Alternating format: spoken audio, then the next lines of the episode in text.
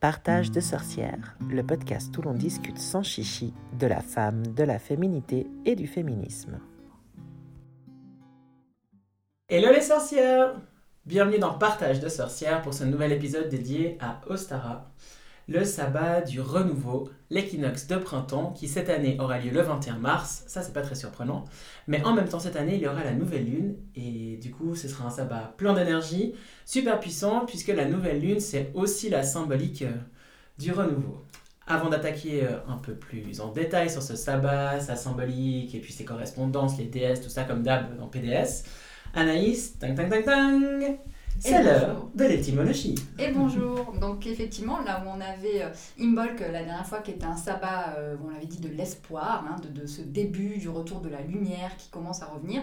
Là, Ostara, on le sait, on est vraiment dans le sabbat du printemps. C'est la fête du printemps, c'est la fête de la dame, c'est euh, vraiment tout un tas de, de fêtes différentes et surtout la fête de l'équinoxe. Donc l'équinoxe, c'est vraiment le moment où la nuit et le jour sont d'égale longueur. Et donc, comme tu l'as dit, bah, en général, c'est autour du 21 mars, 20 mars, 19 euh, euh, mars, jusqu'au 24 mars. Ça dépend bah, de l'année solaire et euh, du, temps que la Terre met à mettre pour faire sa rotation. Donc, après avoir nettoyé, vraiment à une bolque, hein, on l'a vu, c'était ce tabac un petit peu où on nettoie, etc. Là, on ouvre l'air. Exactement, on a le lait, etc. Là, on est vraiment plus dans la germination. On a réfléchi à ce qu'on voulait plus du tout euh, à Yule. On a commencé à euh, penser à ce qu'on avait envie de faire à Imbolc, au projet qu'on voulait euh, autant spirituellement que personnellement que professionnellement mettre en œuvre. Et là maintenant, ah oh, Sarah, c'est le moment de se lancer. On se lance. Et donc l'étymologie, voilà ma petite marotte. Alors et bien là, j'ai eu grave du mal cette fois-ci, j'étais pas bien. Euh, j'étais pas bien, pourquoi? Parce que le terme Ostara, il est vraiment extrêmement récent. Donc hein, il vient de, euh, du fondateur de la Wicca, euh, Gerald Gardner, qui a baptisé ce sabbat Ostara, d'après lui en relation, ou en tout cas en rappel de la déesse Eostre, qui serait une déesse, ou Eoster, qui aurait donné Easter en anglais, donc Pâques, qui, qui serait une déesse proto-germanique ou celte, on ne sait pas trop, ou anglo-saxonne. Enfin voilà, on a vraiment très peu de sources sur cette déesse fiable euh, de, euh, bah, de la fécondité et du printemps en fait, hein, tout simplement, ou la dame de l'aube aussi, la déesse de l'aube. Donc euh, comme lui il fonde un peu l'origine de ce mot là-dessus, c'était assez difficile de, rechercher une source un petit peu plus peut-être fiable, en tout cas différente de la Wicca et de tradition wiccan. Et donc j'ai trouvé chez le philologue allemand juriste et mythologue, pardon, non pas mycologue, pas les champignons, euh, Jacob Grimm, euh, que euh, eh bien, ça serait d'origine germanique, effectivement, du coup, monsieur est allemand, et ça viendrait du proto-germanique austro, qui signifie briller. Donc on retrouve ce terme de... Ok, de soleil, de lumière, etc. De naissance de l'aube, etc. Et il nous dit effectivement dans euh, Die Deutsche Mythologie, en 1835, que euh, Ostara, donc l'éostre anglo-saxonne, doit dans la religion païenne avoir été une, un être supérieur dont l'adoration était si fermement enracinée euh, que les professeurs chrétiens en ont toléré le nom et, ben, et l'ont réappliqué en utilisant Pâques en créant Easter Pack. Voilà. Donc c'était tellement une déesse quand même qui devait être importante, ou en tout cas un moment de l'année à fêter important, qu'effectivement on va le voir dans les traditions, euh, c'est resté sous la forme de Pâques. ce qui est intéressant aussi, c'est que en fait, il semblerait que toutes les célébrations liées au printemps, elles soient elles aussi assez nouvelles. Il n'y a pas vraiment de traces ancestrales d'une célébration de ce moment d'équinoxe qui en fait fait super sens. Il y a la dualité, le jour, la nuit, l'équilibre entre les deux. Mais dans tout cas, dans mes recherches, moi, j'ai pas trouvé euh, ben, de rituel signifiant. Alors, de rituel, toujours pareil, c'est très difficile. Non, ah, historiquement parlant, ben non. Enfin, en tout cas, on le sait pas, c'est pas venu jusqu'à nous. Par contre, on sait que les traditions, enfin, les anciennes civilisations fêtaient l'équinoxe. Ça, c'est sûr et certain. Euh, parce qu'on a des témoignages qui sont, ben, comme d'habitude, les monuments. Et donc, notamment euh, dans la culture celte, on va retrouver des monuments qui sont alignés sur les équinoxes, comme on avait précédemment pour les solstices. Et donc, notamment, il y a le cairn de Langcrew en Irlande, qui est vraiment. Bah, là, maintenant, vous avez l'habitude, vous savez ce que c'est les cairns, hein, on les a expliqués dans les précédents euh, podcasts. On est briefé. Vous voyez à peu près ce que c'est. Et donc, pareil, c'est une allée couverte euh, avec euh, des mégalithes. Et donc, le soleil de l'équinoxe qui va frapper au matin la pierre la plus au fond de, de, ces mégalithes. Et encore plus ancien, on a les alignements les plus connus de France, les alignements de Carnac en Bretagne. Alors eux sont totalement alignés sur l'équinoxe de printemps et l'équinoxe d'automne. Par contre, on ne sait pas du tout bah, quels étaient les rituels qui pouvaient y être liés. En tout cas, elles sont construits de cette façon. C'est des alignements qui sont énormes. Hein. C'est Karnak, c'est à peu près 3000 euh, mégalithes visibles aujourd'hui, parce qu'on sait qu'il y en a dans la mer. Hein. La mer a recouvert les terres euh, euh, à une certaine période. Hein. Donc c'est à peu près entre c'est moins 5000 ans avant Jésus-Christ, peut-être même plus vieux parce que c'est difficile à dater, mais on sait par l'archéologie que dans la mer, il y a encore des mégalithes, il y a encore des constructions, il y a encore des choses. On trouve aussi des dépôts maritimes, dépôts enfouis dans l'eau, donc notamment des haches en jadéite, euh, d'autres structures mégalithiques, des genres d'offrandes, donc liées peut-être à ces célébrations sur ce lieu spécifique.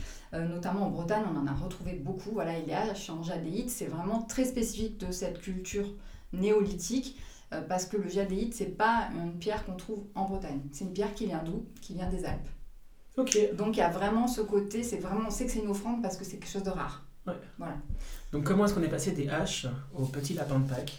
Ça, c'est tout ce qu'on va démontrer. plus ancienne, mais avant d'en arriver voilà, à notre petit lapin de Pâques et à nos œufs euh, en chocolat, euh, j'aimerais aussi parler du fait que les euh, anciennes civilisations de l'autre côté de l'Atlantique, et notamment les Mayas, fêtaient l'équinoxe. Et moi qui ai visité beaucoup de sites mayas, et notamment Chichen Itza, il y a un phénomène très important sur la pyramide, donc, qui s'appelle aujourd'hui El Castillo, mais qui est la pyramide de Kukulkan, le serpent à plumes.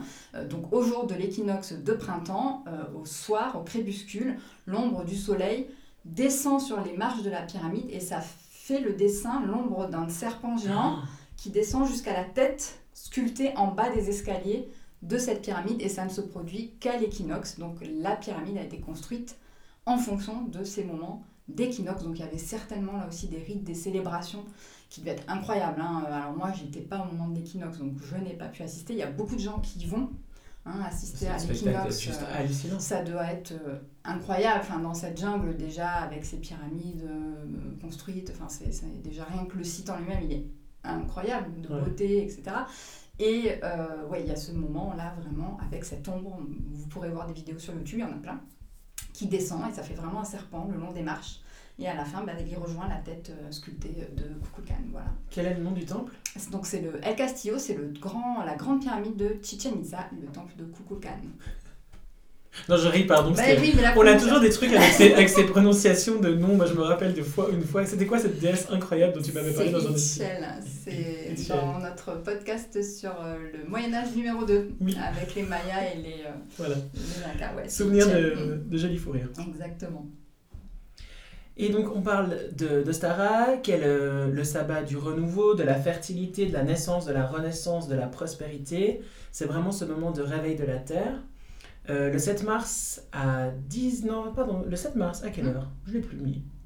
Oui, le 7 mars, à 18h24 de tête. Non, ça c'est la nouvelle lune. Flûte, je sais plus. Écoutez, les filles, le 7 mars, je crois, vers 21h, c'est la pleine lune. La pleine lune de la sève, justement, en lien avec le fait que les arbres reprennent aussi, euh, reprennent aussi vie. Je crois qu'on dit aussi pleine lune des vers, des vers de terre. Ah ouais? En anglais, ouais, c'est euh, One Moon.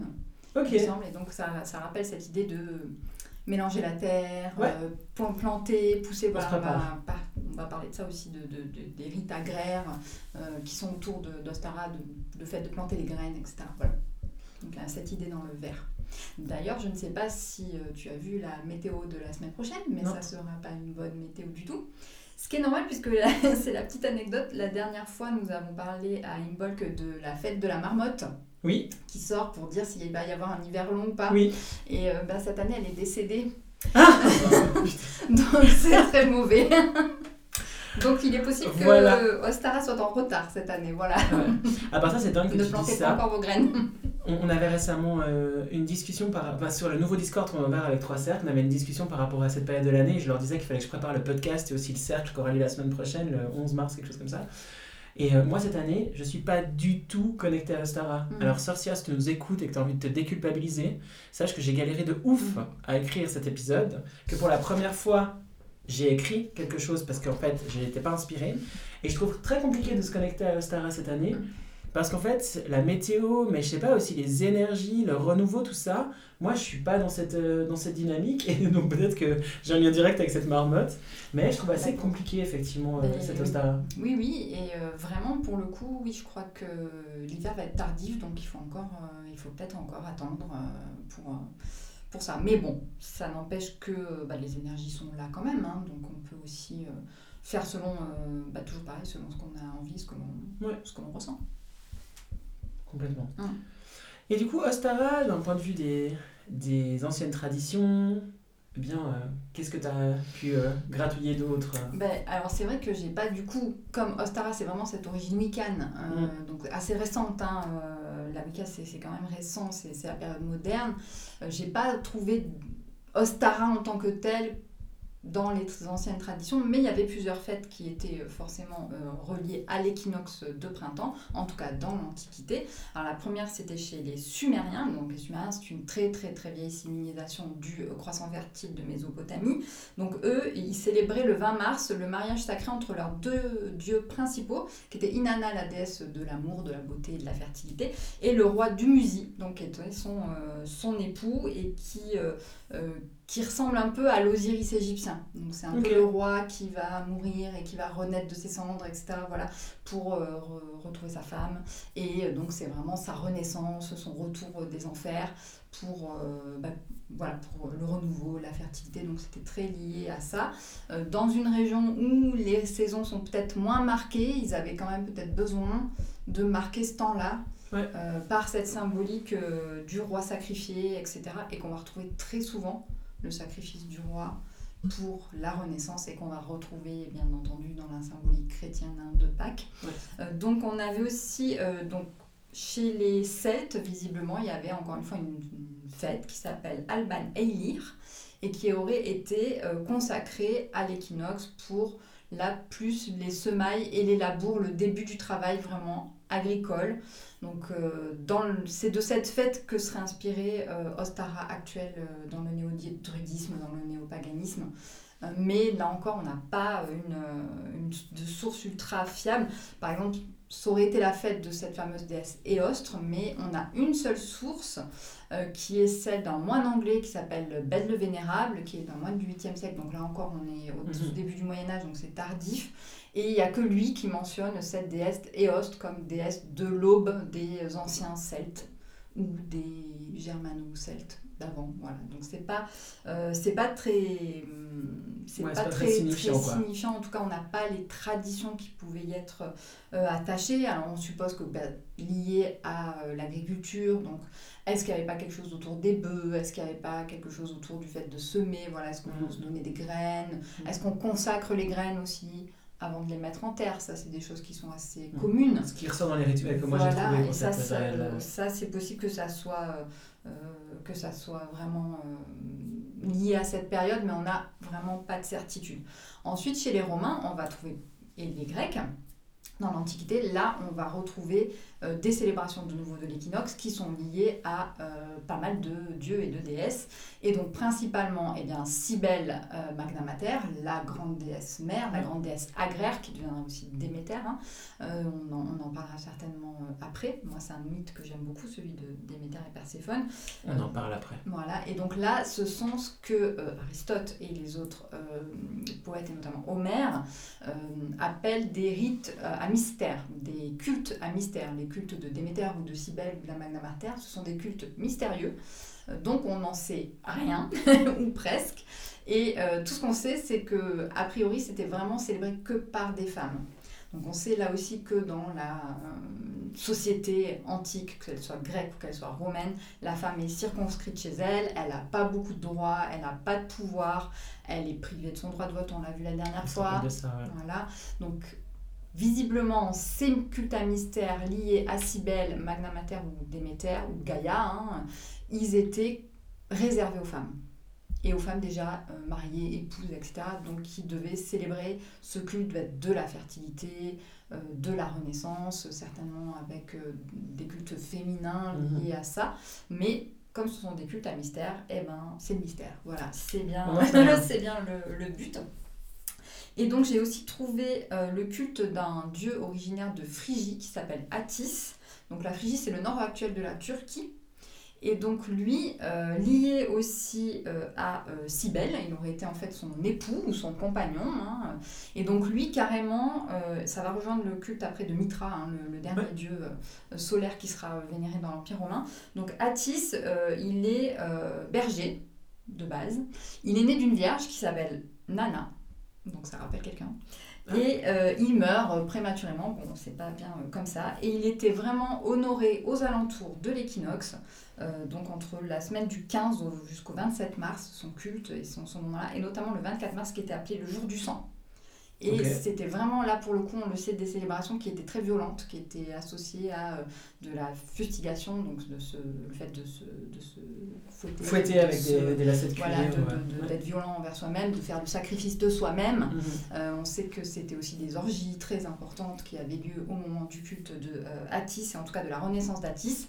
Et donc, euh, on sait qu'avec Mitra, bah, voilà, ça va donner euh, les futures bases du culte euh, chrétien de la mort de Jésus qui se fête à Pâques, donc en fait à Ostara, au moment de mmh. l'équinoxe. Ils ont repris cette date. Alors, on a l'habitude maintenant, en 325, au concile de Nicée, on a fait tous nos petits papiers. Et donc, on sait que c'est à ce moment-là qu'on a fixé la date bah, de la naissance de Jésus. Ça, on l'a vu à, à Yule, mais également surtout de sa mort et de sa résurrection, qui est le moment le plus important hein, dans, dans, la chrétienté.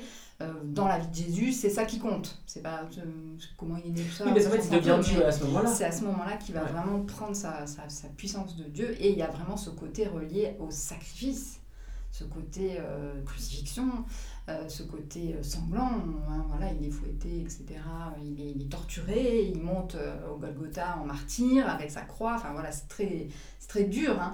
Et on, on, passe vraiment de, de, quand même cette idée de, de printemps, de renouveau, de, de fête de la fertilité. Moi j'étais dans mon, dans mon bleu clair, mon rose clair et les petits bah, lapins là. Un culte totalement mystique, même très, violent, très violent, très noir, avec la fête du sacrifice euh, et puis on, la fête de la peur aussi, on a, ça fait quand même euh, peur. Enfin, cet homme cloué comme ça sur une croix, c'est hyper violent. Comme... Je me suis toujours demandé pourquoi on avait choisi ce moment-là pour fêter, euh, pour fêter Jésus. Enfin, je sais pas, moi ça va toujours.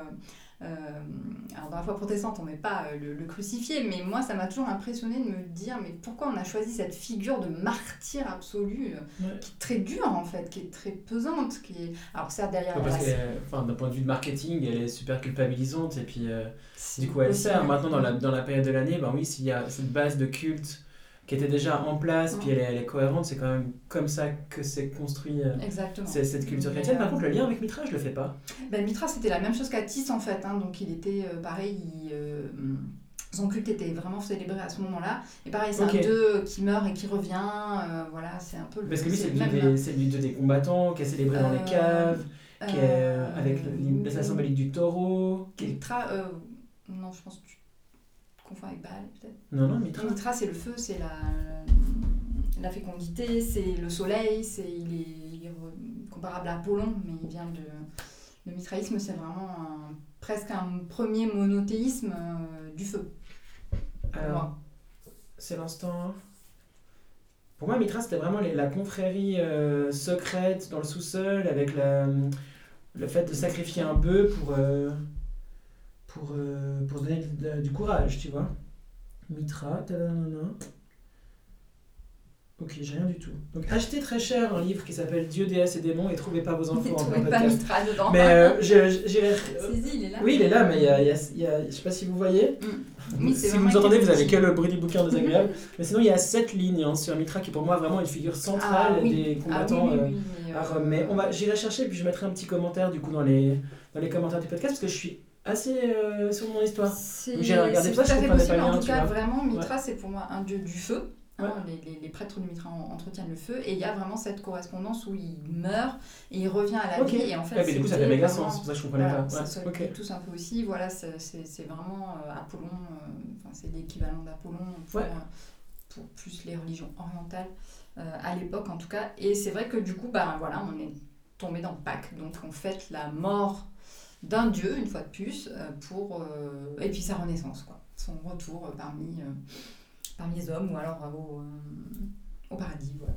Et en lien avec Apollon, j'ai lu qu'il y avait une nymphe qui s'appelle la nymphe Cliti. Je sais pas si tu as entendu parler de cette nymphe. Ben, c'est une nymphe qui regardait passer Apollon. Et en fait, elle faisait que le regarder passer. Elle était au bord d'une rivière et elle le regardait de gauche à droite, de gauche à droite. Et en fait, elle s'est transformée en tournesol. Hmm. Alors, j'ai pas immensément creusé, je l'ai croisé ce matin dans ma petite recherche. Mais j'ai trouvé ça assez, euh, assez intéressant. Elle attend et elle se, la symbolique du renouveau, elle, elle, se crée, enfin, elle devient une plante. Mm ça en même temps mignon et en même temps immensément triste. Mais euh, voilà. C'est souvent comme ça avec Apollon. Hein. Euh, je sais pas si on en parlera une fois, mais bon, il y a des mythes reliés, reliés à Apollon que moi je trouve, enfin, en tant que féministe, qui sont extrêmement difficiles parce que bah, l'histoire de Daphné, par exemple, hein, qui se transforme en laurier, que son père transforme en laurier pour qu'elle échappe au viol par Apollon. C'est euh, voilà, ah, il y a cette et donc euh, voilà, il en fera sa plante fétiche, hein, c'est devenu le laurier, euh, la plante des vainqueurs, la plante de, de ceux qui réussissent leurs examens, voilà, c'est une plante très puissante. Mais il y a vraiment cette symbolique derrière où c'est une femme qui, enfin une nymphe d'ailleurs, de, des eaux, pareil, qui essayait de lui échapper parce qu'il voulait se la faire et qu'elle ne voulait pas quoi. Ah bah tiens, on pourrait faire un épisode dédié au plus grand connard. Ah mais euh, moi je trouve qu'un épisode sur les mythes fondateurs euh, comme ça qui, euh, qui contiennent tellement de violence envers les femmes, ça serait, ça serait vraiment intéressant. Ok, mm. bon c'est noté. Et d'ailleurs, j'en profite, je le montre parce que je me le suis acheté. Oui. Donc voilà, vous avez Mythe, miroir de nos sociétés. Il est très bien. Et si vous voulez, voilà, un joli livre avec tous les mythes un petit peu comme ça. Super beau. De Laetitia Abad, Abad Estieux et les illustrations de Lucie Luxor. Elles sont très très jolies. Ouais, voilà, si vous voulez vraiment euh, un. Euh, d'Arachné, elle est si belle. Euh, si vous voulez vraiment un mythe, ben, un résumé des mythes les plus sexistes et de leur interprétation. Enjoy. Voilà. Et effectivement, ça mériterait un, épisode sur, sur cette question-là parce qu'il y en a un, certain nombre. Donc je ne connaissais pas la pauvre Kitty. Kitty, ouais. Donc voilà, transformée en tournesol pour. voilà pour avoir voulu regarder ce, ce cher dieu Apollon. C'est une, euh, c'est sympa. C'est sympa. D'autres éléments d'anciennes traditions ou de...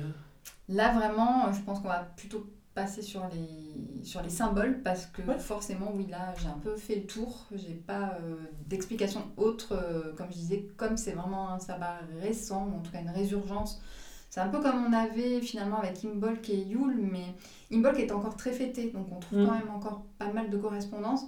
Ostara, ça a vraiment été remis au bout du jour par le néopaganisme et le néodrudisme, et quoi qu'on pense euh, de la Wicca, euh, c'est, euh, ils ont sûrement trouvé des origines. Mais en tout cas, les sources, c'est tout ce qu'on a. Ouais. Voilà. Bon, Gardner, pour m'être un, petit peu mm. intéressé au personnage, qui est donc le fondateur de la Wicca dans les années 1960, sauf erreur de ma part, euh, il y a peu de sources sur. Euh, enfin, lui, c'était. Si je dis pas de conneries, ça lui est un peu arrivé comme ça, quoi. Il n'a pas immensément euh, partagé comment est-ce qu'il a construit. Mais c'est à dire s'il y a des week-ends qui nous écoutent et qu'elles auraient envie une fois de faire un épisode dédié à la Wicca, euh, ça pourrait être vachement intéressant parce qu'on cite souvent ce, courant spirituel, on n'est pas forcément nous des experts. Non, moi, dans clairement pas. Voilà. Je sais, voilà, exactement la même chose que toi de, de Gérald Gardner. Je sais qu'il est revenu assez tardivement euh, vivre en Angleterre ou euh, en Irlande, en tout cas au Royaume-Uni, et il a créé ce mouvement après, dit-il, avoir découvert des, des sorcières qui vivaient, selon les anciennes traditions, toujours en Angleterre et en Irlande, et qui lui auraient transmis pour qu'il ouvre au monde un petit peu ces anciennes traditions qui étaient restées euh, depuis, euh, depuis toujours, mais en dehors de ça, il y a zéro source. Donc, ouais, c'est ça. Pas... Et surtout, il me semble qu'il a, euh, qu'il a fait la fondation Wicca, il me semble que c'est fait avec une femme donc dont j'ai mangé le nom. et pour moi, il a un peu pris la place, il a invisibilisé l'autre personne, qui est donc était une femme, Margaret quelque chose. Je sais plus, mais je sais qu'il y a une Wicca hellénique, quelque chose comme ça. Et du coup, c'est une Wicca qui est vraiment orientée féminin et pas forcément dualité. Moi, je ne connais pas bien, mais j'ai eu cette impression, quand le peu que j'ai fait comme recherche, qu'il y avait eu un peu ce Gardner qui était venu mm. sur le devant de la scène et du coup, il avait un peu éclipsé la femme mm. qui est peut-être derrière. Donc ça, c'est un week-end. Si tu nous écoutes, tu nous regardes. Vous avez des précisions. Mets un petit mot. Et puis comme ça, on peut faire un épisode euh, là-dessus. Après, il y a des influences. Euh, bah, il y a Star Hawk, hein, qui est vraiment mm. dans ce retour de la grande déesse, qui s'associe un petit peu au courant euh, Wicca, un peu au prou. Et puis une autrice, mais qui n'est pas traduite, donc moi je parle pas assez bien anglais pour l'avoir lu, c'est Susanna Budapest. Et qui elle a beaucoup écrit et qui est très active sur les réseaux aussi. Mm, mm. qui a un compte qui est assez génial. C'est une grand-maman et elle est Enfin, moi, je trouve assez génial. J'aime bien suivre son compte, même si je ne piche canal. euh, voilà. Donc, dans les symboles sur euh, Ostara, les symboles qu'on connaît aujourd'hui, bah, c'est le lapin de Pâques, l'orgie de chocolat, les œufs, les couleurs pastel et les fleurs. Alors, bon, les fleurs, je crois qu'on n'a pas forcément besoin d'explication, la nature se réveille, etc. Euh, les œufs, les lapins, euh, tu nous aides? Bah, alors l'œuf c'est assez simple, c'est vraiment l'œuf c'est un symbole de renaissance par excellence. L'œuf, il contient en lui-même tout de la vie. Hein. Un œuf, euh, c'est vraiment, il y a dedans la graine de la future vie d'un poussin, d'un oiseau, d'un, euh, ou même parfois d'un, euh, d'un insecte, et encore, si je pousse encore plus loin, d'un ornithorynque, hein, ce merveilleux animal qui est à la fois ovipare et en même temps un mammifère. Dieu a beaucoup le sens de l'humour. Avec l'ornithorynque, oui, effectivement. La déesse a, beaucoup le sens de l'humour. Donc vraiment, l'œuf, c'est ça. Ça va être cette symbolique de euh, la, la, naissance primordiale dans, contenue dans un seul et même contenant. Quoi. Parce que dans l'œuf, il y a tout. Il y a l'extérieur et puis il y a l'intérieur. La vie, elle est protégée, elle est vraiment gardée dans ce petit euh, cocon euh, de, de coquille qui est fabriqué par la, la, maman, poule ou oiseau. Et donc vraiment, c'est l'oiseau l'oisillon qui va casser avec son bec. Alors souvent ils ont un petit en plus ils ont une petite excroissance sur le mm. bec à la naissance qui disparaît après qui est un petit diamant. Pour casser la coquille je trouve ça formidable. C'est quand même incroyable. Donc il y a vraiment l'existant et en même temps tout le futur dans un œuf. Donc tout cette symbolique du renouveau. Donc l'œuf est très très très présent dans beaucoup beaucoup de traditions on fait des offrandes à Déméter avec des œufs, on fait des offrandes à Cybèle avec euh, des compositions à base d'œufs, on peint les œufs, donc j'ai ramené, je le montre parce que je sais qu'elle va nous écouter. Mia, tu vas reconnaître ton œuf, le pain que tu m'as offert. Donc ça, c'est une tradition, il est magnifique, il vient de Roumanie. Donc euh, voilà, ça se fait encore beaucoup dans certaines traditions de peindre des œufs de manière, pour le coup, extrêmement artistique. Moi, je suis incapable de faire ça une fois de plus, comme les nœuds. Mais je suis capable de peindre un œuf, à peu près, euh, ça devrait, ça devrait le faire. Donc, ça, si c'est un petit rituel, et je pense euh, aux, sorcières qui nous écoutent, qui ont des enfants, ah peindre des œufs euh, avec des enfants, bah, c'est vraiment quelque chose de traditionnel. Et donc, et je partagerai sur trois ça parce que du coup j'ai trouvé une manière de peindre des œufs. Enfin, vous savez que je suis maman d'un mini sorcier qui a 6 ans. Et donc je regarde comment faire des activités euh, qui, sont, euh, qui font mm. sens et puis qui sont bien en écolo. Et il y a plein de manières de peindre les œufs et on peut aussi faire des espèces de décalques avec des fleurs, avec des, des plantes, c'est super joli. Donc je ferai mes petits tests et puis je vous referai parce que je crois que Lucie m'avait dit que les sorcières avaient demandé qu'on refasse des tutos euh, ah, de bricolage et du coup j'essaierai de vous en faire un avec, les, avec les œufs et des recettes. Je sais que tu peux faire aussi si vous voulez pas gâcher un vrai œuf parce qu'effectivement il faut percer la coquille, il faut souffler pour le vider et ensuite il faut le laisser sécher quand c'est un œuf frais. Si vous voulez pas gâcher un œuf, ce que je peux tout à fait comprendre, je crois qu'on fait des œufs en papier mâché que vous pouvez peindre ensuite. Enfin voilà, il y a mille et une façons. Moi, je garde toujours de toute façon mes coquilles d'œufs. Donc dans mes rituels d'Ostara, j'intègre bah, des coquilles d'œufs dans ce que je vais faire sur mon hôtel où je mets mon œuf euh, peint euh, offert, voilà, bah, moi, je les mange. que je réutilise tu peux les manger. Et du coup, je fais les œufs durs et puis je. Enfin, tu vois. Oui, bah, tout à fait. Et maintenant, eh ben, ils sont en chocolat, donc vous pouvez aussi vous faire plaisir à manger des œufs en chocolat si ça vous fait plaisir. Mais la symbolique, elle est vraiment euh, là de euh, cette petite euh, coquille qui contient vraiment toute la naissance, le potentiel de la vie, parce qu'il peut être fécond comme il peut ne pas être fécond. Ça, c'est la dualité aussi qui fait ça. C'est mm-hmm. que et c'est pareil dans tout, pour les projets, etc. Ça peut marcher comme ça ne peut pas marcher, c'est comme ça. Mais en tout cas, à ce moment-là, on est dans le potentiel, dans le renouveau, dans la renaissance. Donc l'œuf, c'est vraiment le principal symbole qui existe, à mon sens, depuis, euh, depuis toujours. Quoi. Je pense mm. que ça, c'est... Et en magie, on sait que l'œuf, c'est très utilisé aussi pour pas mal de rituels. Et c'est intéressant que tu parles des projets parce que dans la gestion de projet et dans, euh, dans le coaching et dans l'accompagnement des, des, personnes dans le développement personnel, cette période de printemps, elle est très associée justement à cette naissance et au fait de tirer les apprentissages qu'on peut avoir de l'hiver, de Yule, de cette période plus introspective. Et là, on s'ouvre vers l'extérieur et vraiment, on, on, fait les premiers pas vers le passage à l'action. Mm. Aussi avec ce symbole du, du petit enfant ou, ou du nouveau-né. Il y a beaucoup de bébés, bébés animaux euh, qui sont utilisés en symbolique euh, à cette période de l'année. Et c'est intéressant de se dire qu'on peut aussi se voir comme un, comme une débutante ou comme une petite ou comme une enfant dans, dans nos projets pour oser faire le pas de, de se lancer. De se lancer, ouais, ouais. très bien. Et ça tombe bien que tu parles des animaux parce que le bélier, c'est un des symboles aussi de Stara. Alors on va parler du lièvre après. Mais euh, vraiment le bélier, donc je ne sais plus si on l'a dit, mais on recommence l'année zodiacale maintenant, là, début mars, et c'est le premier signe du zodiaque, c'est le bélier. C'était le, euh, d'ailleurs, si je ne me trompe pas, l'animal consacré de Mitra et de Atis. Alors peut-être pas Mitra du coup s'il y avait le taureau, mais en tout cas pour Atis et euh, pour Cybèle, c'est à peu près certain que c'était le bélier. Et aujourd'hui, qu'est-ce qu'on va retrouver dans la religion chrétienne? Eh bien l'agneau.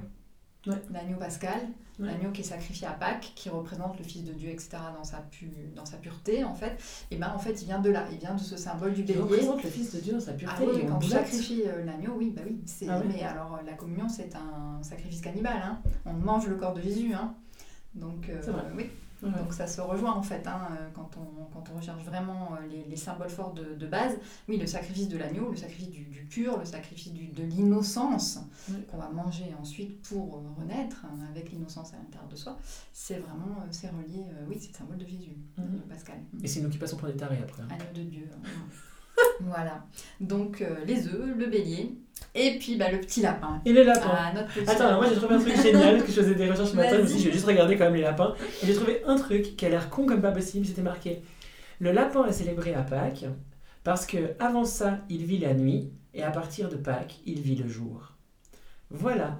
Et maintenant que je vous ai partagé mes sources qui sont vraiment pas bonnes, je laisse euh, Anaïs.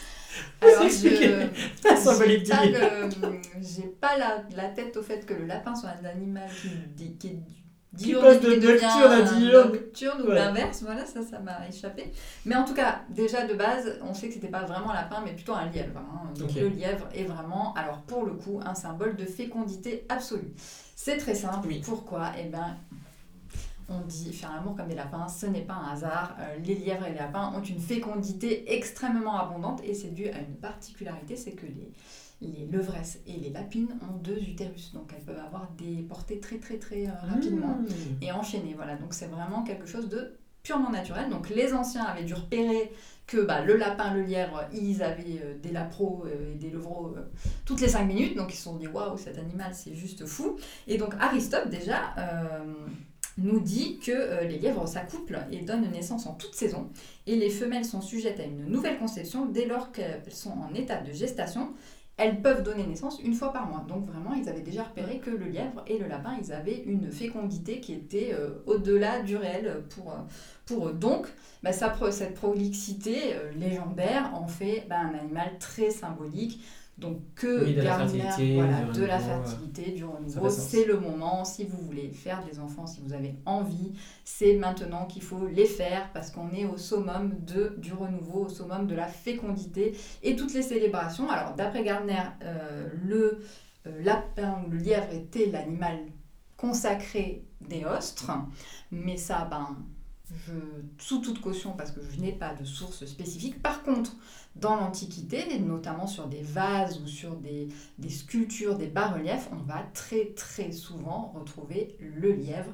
Et c'est là que j'ai une petite anecdote sympa, comme toujours. C'est que euh, quand j'étais petite, donc j'habitais dans le sud de la France, on allait très souvent visiter un ouvrage magnifique qui est le Pont du Gard. Si vous êtes en vacances dans le coin, je vous le conseille. Alors aujourd'hui, le site est très restreint par rapport à ce que moi j'ai connu enfant, c'est normal. C'est un grand parking aujourd'hui. C'est à peu près ça. Et euh, effectivement, vous pouvez visiter. On peut plus monter dans les galeries qui sont tout en haut, alors que moi je l'ai fait dans l'aqueduc. En ah fait, moi j'ai traversé la l'aqueduc à pied sous les galeries. Euh, quand j'étais ado, je suis même montée sur les dalles, ce qu'il ne faut pas faire, c'est très très haut. Et euh, donc c'est un immense aqueduc qui passe sur le Gardon. Et on vous montrera toujours un petit bas-relief assez usé qui est le lièvre du pont du Gard. Ah ouais? Et donc, ce lièvre, il est très connu. Et bien entendu, ce lièvre n'est pas du tout un lièvre. Ce lièvre est un phallus dessiné par les constructeurs du pont du Gard. Et c'est vrai que le lièvre et le phallus, ça ressemble dans, dans, le dessin. Et très souvent, dans les bas-reliefs romains antiques, vous allez retrouver cette association phallus et lièvre, donc fertilité et euh, puissance plutôt masculine pour le coup, avec, euh, avec le lièvre. Voilà. Voilà, voilà la petite affaire. Donc voilà, vous penserez à ça quand vous mangerez votre lapin au chocolat. Voilà, vous penserez à Anaïs et moi. voilà, pour le lièvre. En tout cas, c'est euh, oui, oui, ça a toujours été relié. Euh... Alors, je n'ai pas trouvé comment ça se fait que maintenant on dit qu'il amène les œufs. Mais euh, je sais pas. Ouais, ouais, c'est vrai, parce que c'est le lapin de Pâques qui mm. cache les œufs. Mm. Ouais, bon ben. Ça, j'ai pas. Sorcière qui nous écoute, si, euh, si tu es au fait de cette euh, tradition-là. j'ai pas de source. Apparemment, elle serait plutôt germanique, plutôt récente. Cette idée-là, après, il y a les cloches qui reviennent de Rome, qui ramènent les œufs, donc ça, c'est très chrétien. Hein, euh, voilà, on fait, on fait sonner les cloches, etc. Mais le lapin avec les œufs, j'ai pas le, j'ai pas le lien. Ok, bon ben. Suite pour euh, Ostara 2024. Dans les idées de rituels encore, euh, ou de symboliques d'artefacts avec les, coquilles d'œufs, moi j'avais trouvé un truc assez mignon, c'est de prendre des demi-coquilles d'œufs, de mettre un peu de terre et une petite graine, et puis de, décorer l'œuf et d'en faire en fait un, petit, un petit pot. Ah, j'ai vu des, des, mm. dessins de Nana immensément doués. c'est vraiment euh, super mignon. ce que vous pouvez faire aussi, ben, c'est ramener des fleurs sur votre hôtel. Oui, ça oui c'est peut-être euh, le moment de l'année où ça fait sens de couper des fleurs et de, et de, de les mettre euh, voilà, pour, pour célébrer cette période de l'année de, de, printemps, de, de fertilité. Là, toutes les jonquilles sont en train de sortir. on voit vraiment, là, les... aujourd'hui il fait très beau, donc les Véroniques aussi sont, ont poussé sur les, les primes verts. Donc oui, oui c'est le moment de mettre des, des fleurs sur son hôtel, même sécher si vous en avez. Voilà. Oui. Ça peut aussi, tout à fait, si vous voulez pas couper des fleurs fraîches, ça peut, ça peut le faire sans problème. C'est clair. Mm. C'est aussi le bon moment de, pour peindre des petits galets. Mm.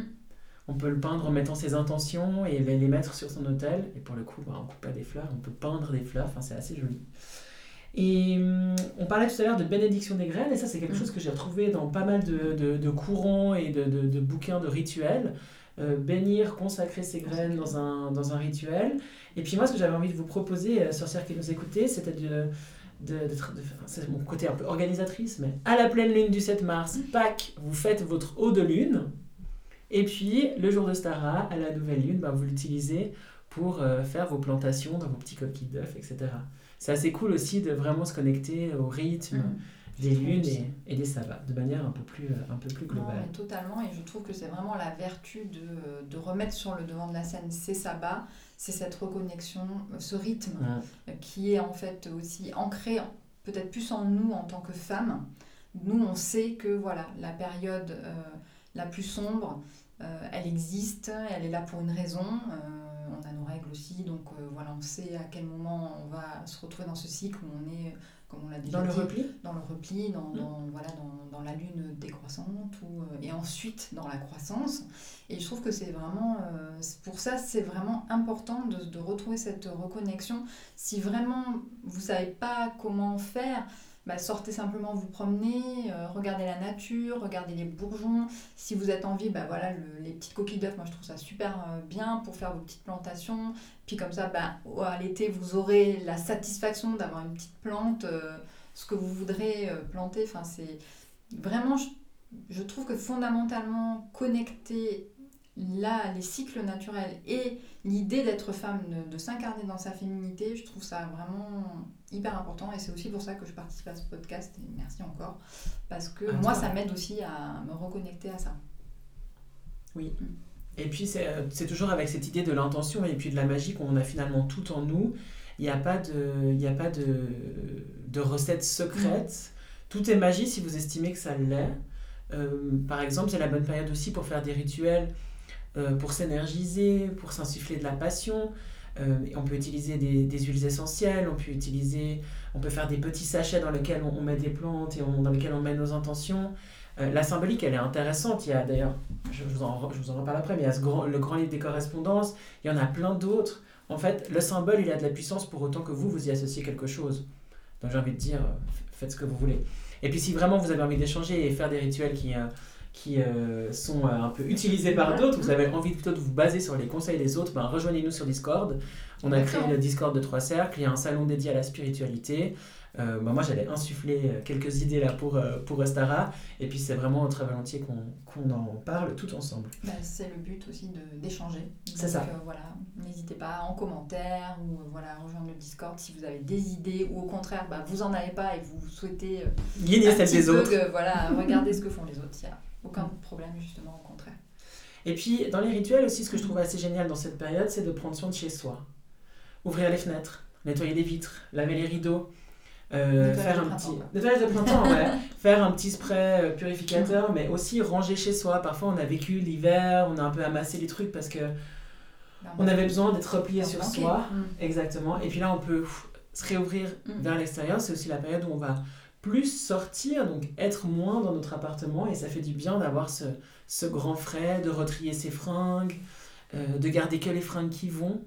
Alors ça, d'un point de vue du moral, on peut peut-être foutre euh, euh, à la seconde main le jean qu'on attend de remettre depuis 4 ans. Enfin, ça vaut la peine aussi de repartir dans ce printemps avec vraiment des bonnes vibes. Des bonnes bases. Et puis oui, mais je pense que c'était d'ailleurs un peu le... Enfin, le nettoyage de printemps, il vient certainement pas de n'importe où. Et il y a certainement cette vibe de dire, bah, on fait table rase un peu du passé, ou en tout cas on enlève les scories, on a identifié avant iVool et Aimball tout ce qu'on veut plus on a nettoyé et là on peut vraiment ouvrir les portes et laisser partir quoi. Laisser partir mais aussi bien euh, bah, on l'a déjà dit mais euh, un projet que bah, finalement n'aboutit pas bon bah c'est pas grave. Une relation qui est peut-être toxique avec soi-même ou avec les autres d'ailleurs. Voilà c'est vraiment aussi ce, symbole de on repart sur des bonnes bases. Et là où euh, précédemment par exemple Inbox je trouvais que c'était un savon qui était très intérieur très relié à l'intérieur. Là pour le coup comme tu dis voilà ça y est on peut commencer à sortir on peut commencer à à manger dehors, donc pourquoi pas un pique-nique. Voilà, faites un pique-nique, ça fait, ça fait un rituel à l'extérieur. C'est très sympa et je pense que ouais, c'est peut-être le plus. Euh, le début de ça, c'est le début de la belle saison, il faut en profiter. Euh, voilà, ça revient qu'une fois par année. D'un point de vue de la symbolique et des correspondances, avant de passer euh, plus en détail sur les, sur les déesses, j'aime bien vous lire une petite correspondance. Alors, c'est une seule source, mais franchement, je l'aime bien. Puis je l'ai pas mal réconcilier avec d'autres sources, donc je, je m'y arrête volontiers. Donc on a parlé du signe zodiacal du, du, du bélier, excusez-moi. Dans le système solaire, c'est le soleil qui est associé à cette période, l'aube pour le moment de la journée. Dans les couleurs, on est sur le bleu clair, le vert, le rose, le jaune. Les arbres, il y a l'érable, et effectivement en lien avec le fait que la sève revient dans les arbres et que c'est la période pour récolter euh, bah, la sève et le sirop d'érable. Sirop d'érable et miel qui sont d'ailleurs vraiment très euh, présent dans les recettes euh, d'Ostara. Donc là aussi, si vous voulez, euh, euh, si vous êtes plutôt des kitchen witch, ben, intégrer ces, ces, éléments culinaires qui sont, qui, ouais, qui sont mhm. récoltés ou recueillis dans cette période de l'année, même si je ne crois pas que ce soit la période pour le miel. dans les plantes, il y a le chèvrefeuille, la jonquille, le lys, la rose, la violette. Les pierres, l'aigle marine, la pierre de lune et le quartz rose. Les déesses, excusez-moi, je vous en parle après. Les animaux, les animaux, bon, le lièvre et le mouton, le bélier, t'en as parlé. Le serpent en reptile, donc tiens, tu vois, tu disais par rapport au temple. Oui, euh, au temple de Kukulkan, oui, tout à fait. Kukulkan, voilà. Et puis dans les intentions, l'agriculture, l'amour, la beauté, la croissance, l'équilibre, la fertilité, la lumière, la renaissance, le renouveau et la vie, de manière générale avec un grand V. Si on part sur les déesses, il y en a plein. Mm. Il y a Aphrodite, Aphrodite qui est donc la déesse euh, de, l'amour fertilité, de la beauté. Euh, voilà, c'est vraiment. Euh, Aphrodite, c'est la déesse. Euh, tout le monde, quand tu penses à une déesse, tu penses à Aphrodite. Ouais, c'est vrai, elle est très. c'est la déesse. Elle est charnelle, simple déesse. De base. de base, c'est vrai. Qui est Vénus chez les Romains. Exactement. Ouais. Bon. Excusez-moi, je bois en même temps. Il y a aussi Athéna. Donc Athéna, c'est une déesse de la sagesse. Ouais, c'est juste. De la hein. sagesse et de la guerre aussi. Ouais, et de la guerre, là les deux, ouais. Et puis après, il y a une figure euh, divine, on t'a parlé de Gaïa tout à l'heure, Hera, ben, c'est la, la, femme de Zeus, donc c'est la déesse mère. Donc on se retrouve vraiment sur ce côté déesse primitive qui donne la vie. Euh, pour les Grecs, du coup. Ouais. Et puis il y a euh, Perséphone. Alors Perséphone, c'est une déesse assez euh, géniale, d'une puissance assez rare et en même temps d'une tristesse là aussi assez rare. Donc Perséphone, c'est la fille de Déméter, qui est donc c'est la déesse de l'agriculture et des récoltes, on peut dire, euh, de la nature en général chez les Grecs. Euh, comment elle s'appelle chez euh, Brigide chez les non pas Brigide non, non, chez, les... chez les Romains c'est Estia non Estia c'est l'équivalent de tu viens de ah oui je viens de la citer. De la femme de Zeus donc de, de, donc chez les Romains je vais pas le trouver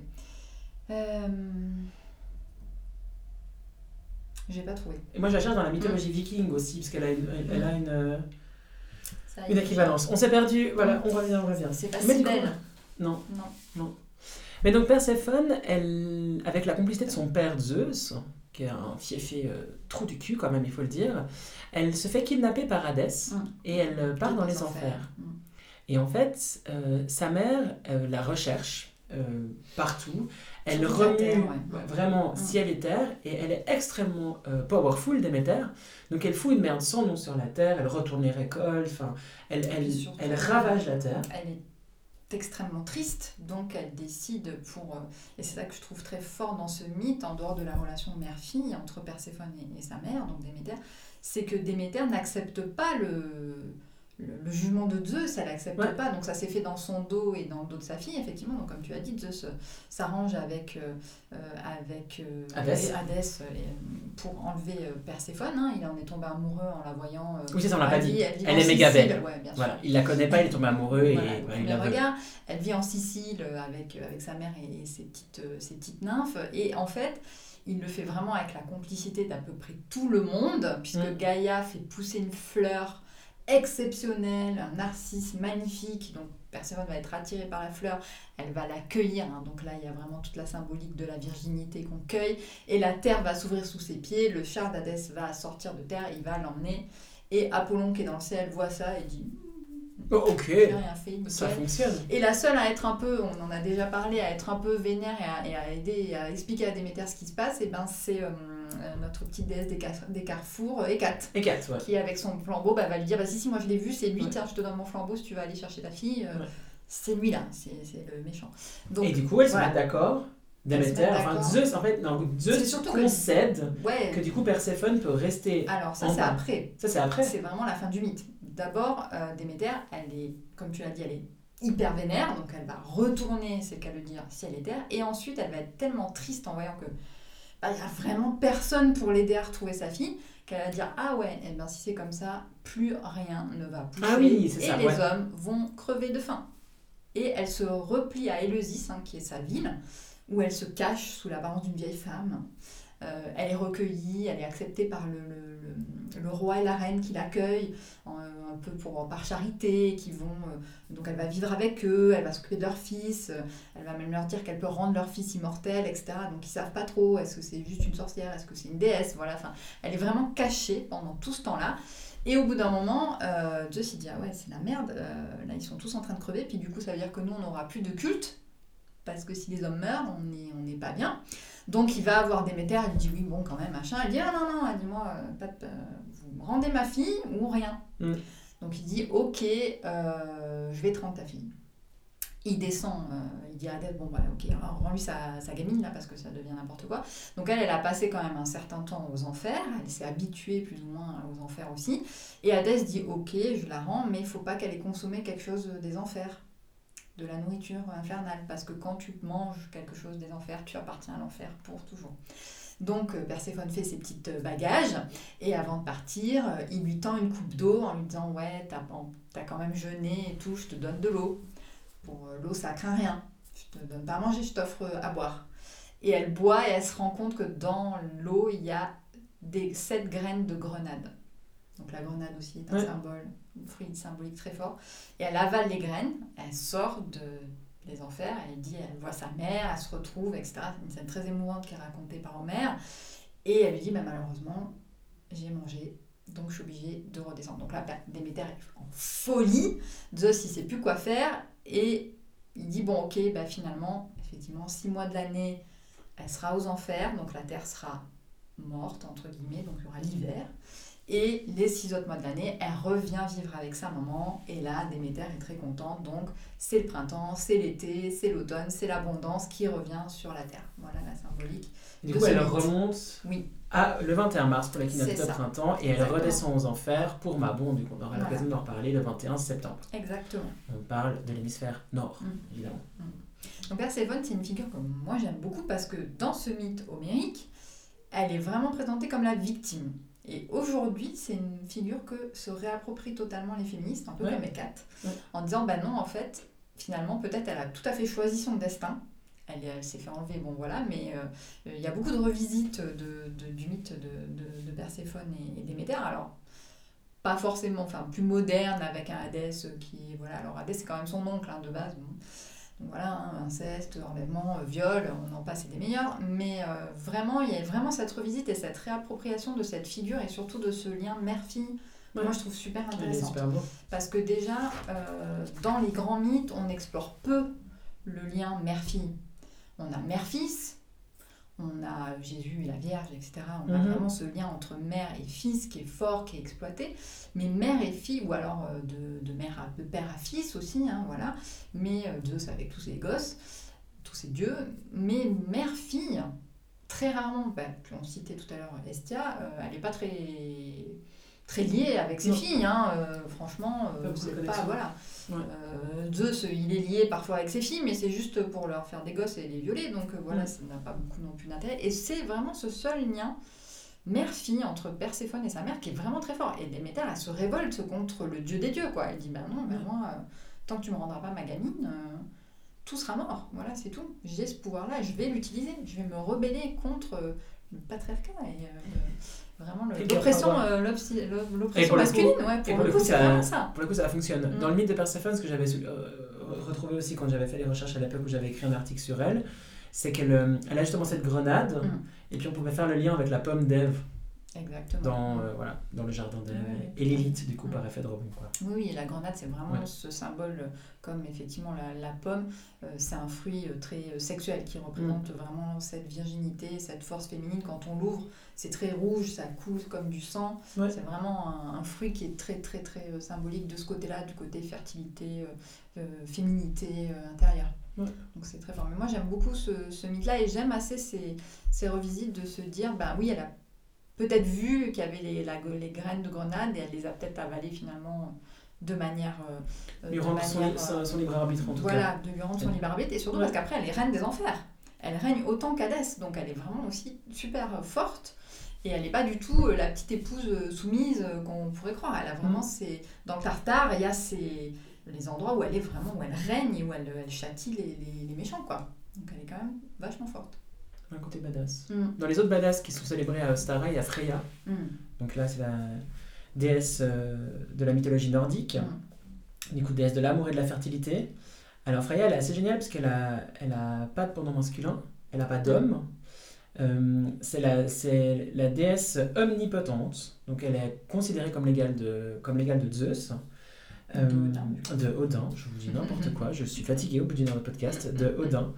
Euh, le, mythe de Freya, il, il, est assez génial, pas forcément parce qu'elle a un, un, carrosse tiré par des lynx, ce qui est déjà uber stylé. Mais parce que. je veux mes lynx, on est d'accord, c'est ultra stylé. Mais Freya, elle a des points communs avec Hecate, dans le sens où c'est la déesse euh, magicienne, déesse de la, de la sorcellerie. C'est la déesse vanne de l'amour. Donc les vannes, c'est les, les prêtresses, en fait, sorcières euh, de la mythologie nordique. Et elle serait euh, la première Valkyrie, Freya. Du coup, c'est une figure euh, très très puissante. Si vous avez envie de, de faire une dévotion pendant vos hôtels, ou sur votre hôtel, pardon, ou pendant cette, euh, cette période de l'année, ben, allez creuser du côté de, Freya. C'est vraiment une figure féminine très puissante et source de beaucoup de d'empuissancement personnel. Alors on peut, on peut adapter le mythe de Perséphone évidemment, mais j'ai envie de dire, si sorcière, si vous, si vous démarrez aussi dans votre réappropriation de votre pouvoir féminin, ben, Freya, c'est une bonne. Euh, c'est un bon premier choix, on va dire ça comme ça. Euh, on a doucement fait le tour des, euh, des, déesses pour, pour cette période. On pourrait citer aussi Flora, mais on en a déjà parlé. on pourrait citer Eos, la déesse grecque de l'aube. et puis on pourrait aussi citer. Ah non, ma petite nymphe Clétie, j'en avais déjà parlé tout à l'heure. Ça s'est déjà fait. Et Cybèle, on l'a déjà évoqué aussi, voilà, la, déesse un petit peu primordiale, déesse mère, euh, Magna Mater, voilà, la grande déesse mère, euh, qui, euh, qui, ressort, qui ressemble hein, quand même pas mal à Déméter. Alors les représentations après sont différentes. Cybèle, elle est toujours, c'est une statue assez impressionnante avec énormément de seins. Voilà, elle est toujours sculptée comme ça avec beaucoup de mamelles, donc pour voilà, symbole de fertilité de, et de, de de nourrice, oui, de nourrice, oui, de nourrir, euh, donner la nourriture. Je sais plus ce que je On est fatigué. Il est l'heure de mettre un terme à cet épisode de podcast où nous allons ouvrir la fenêtre et avoir un petit peu d'air. Ben oui. Merci beaucoup pour toutes tes recherches, comme toujours.